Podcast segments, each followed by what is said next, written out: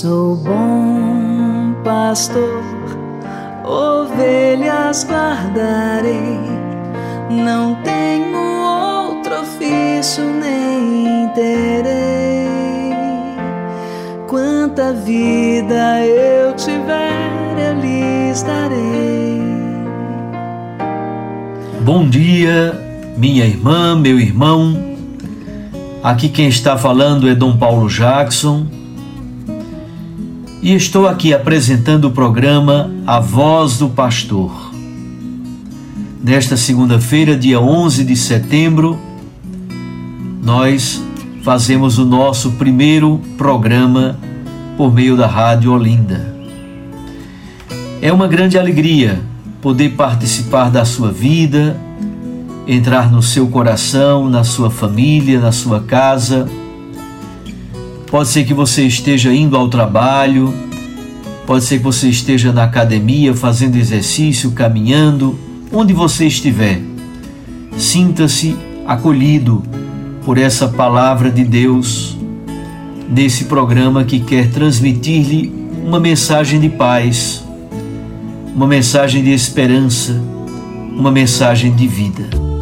O Evangelho do Dia. A palavra de Deus nas ondas da Rádio Olinda. E eu vou fazer o comentário ao Evangelho do dia de hoje. O Evangelho é de Lucas, capítulo 6, versículos 6 a 11. Aconteceu que num dia de sábado, Jesus entrou na sinagoga e começou a ensinar. Ali havia um homem cuja mão direita era seca. Os mestres da lei e os fariseus o observavam para ver se Jesus iria curá-lo em dia de sábado. E assim encontrarem motivo para acusá-lo. Jesus, porém, conhecendo os seus pensamentos, disse ao homem da mão seca: Levanta-te e fica aqui no meio. Ele se levantou e ficou de pé. Disse-lhes Jesus: Eu vos pergunto, o que é permitido fazer no sábado? O bem ou o mal?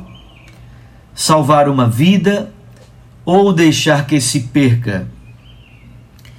Então Jesus olhou para todos os que estavam ao seu redor e disse ao homem: Estende a tua mão. O homem assim o fez, e sua mão ficou curada. Eles ficaram com muita raiva e começaram a discutir entre si sobre o que poderiam fazer contra Jesus. Palavra da salvação. Glória a vós, Senhor. Minhas irmãs e meus irmãos, Jesus vai à sinagoga no dia de sábado. A sinagoga é a capelinha dos judeus. Está presente mesmo nas pequenas comunidades, nas aldeias, por exemplo, como em Nazaré. A especialidade da sinagoga é o estudo da Sagrada Escritura.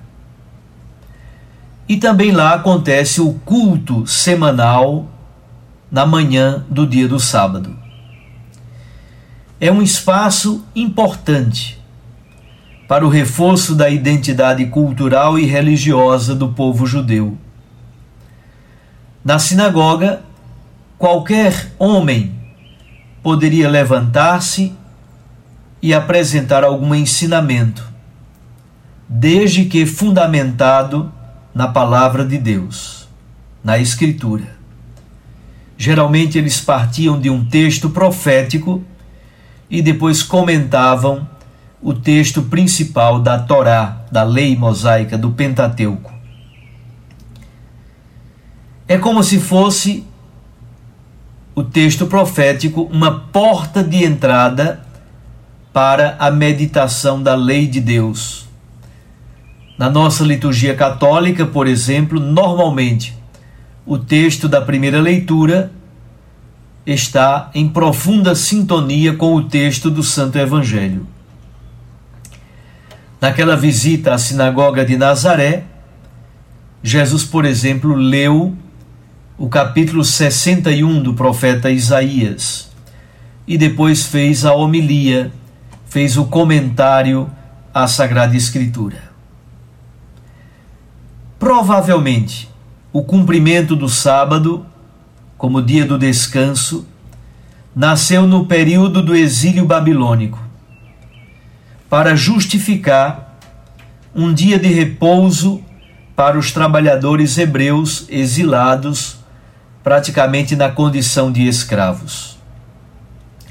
Então percebam que a lei do sábado, quando nasce, é uma coisa muito boa é para o repouso do corpo, é para conservar a memória, é tempo para guardar a memória e a identidade cultural do povo. O sábado é também um tempo especial de estar com a família e, sobretudo, é o dia do louvor do Senhor. Na fundamentação do cumprimento do descanso sabático, no Decálogo, o autor sagrado apresenta duas versões. Vocês sabem que há um decálogo no livro do Êxodo e outro decálogo no livro do Deuteronômio. No livro do Êxodo, a justificativa para o cumprimento do sábado é porque Deus criou o mundo em seis dias e no sétimo dia ele descansou é o sétimo dia da criação, o ápice, o ponto alto do processo criacional. Isso está em Êxodo capítulo 20, versículo 11. No texto do Deuteronômio, a fundamentação é o fato da escravidão no Egito. Fostes escravos no Egito. Deuteronômio capítulo 5, versículo 15. Pois bem, aconteceu num dia de sábado que Jesus estava na sinagoga e participava do culto sabático. Ali há um homem com a mão seca, a mão direita ressequida. Jesus pede que ele se levante e fique no meio.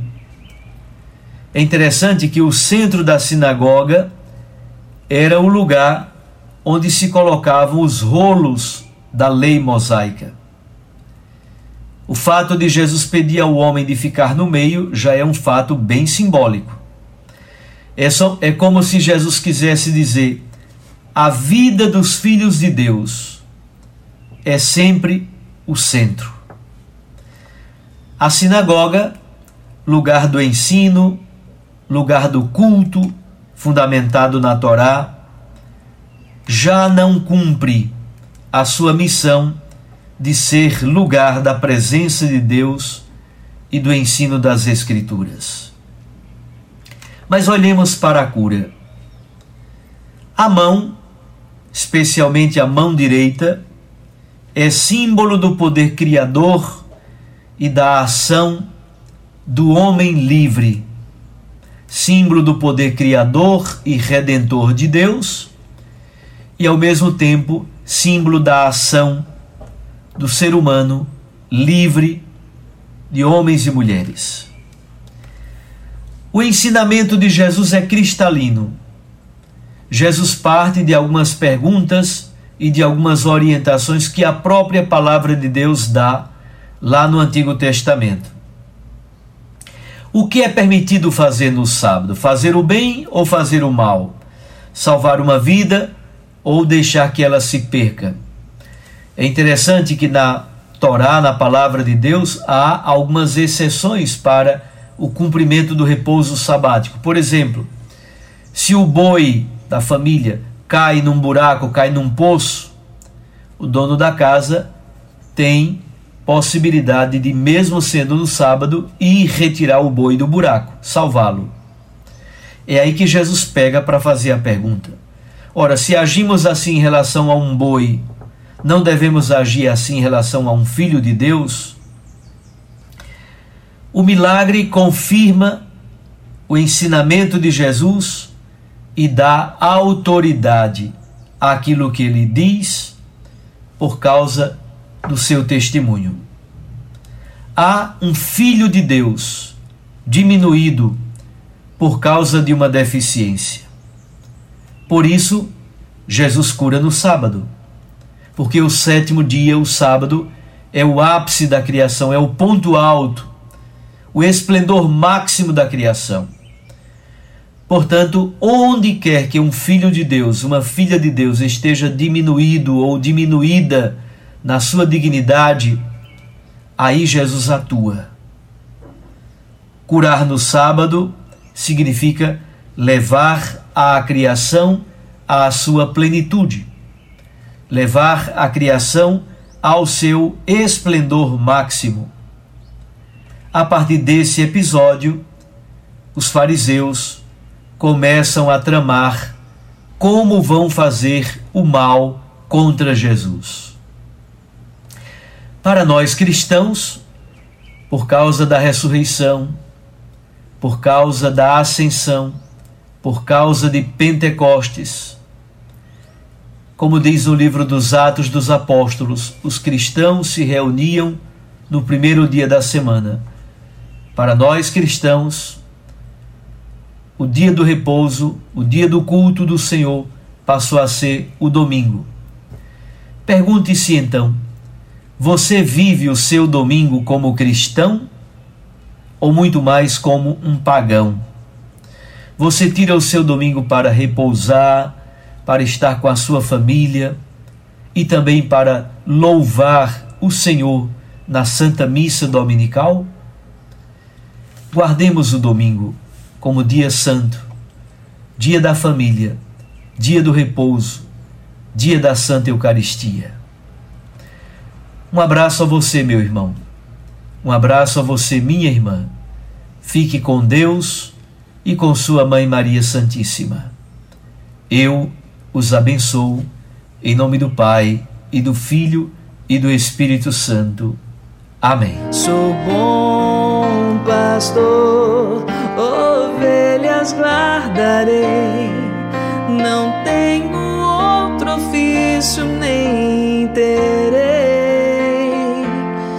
quanta vida eu tiver, eu lhes darei.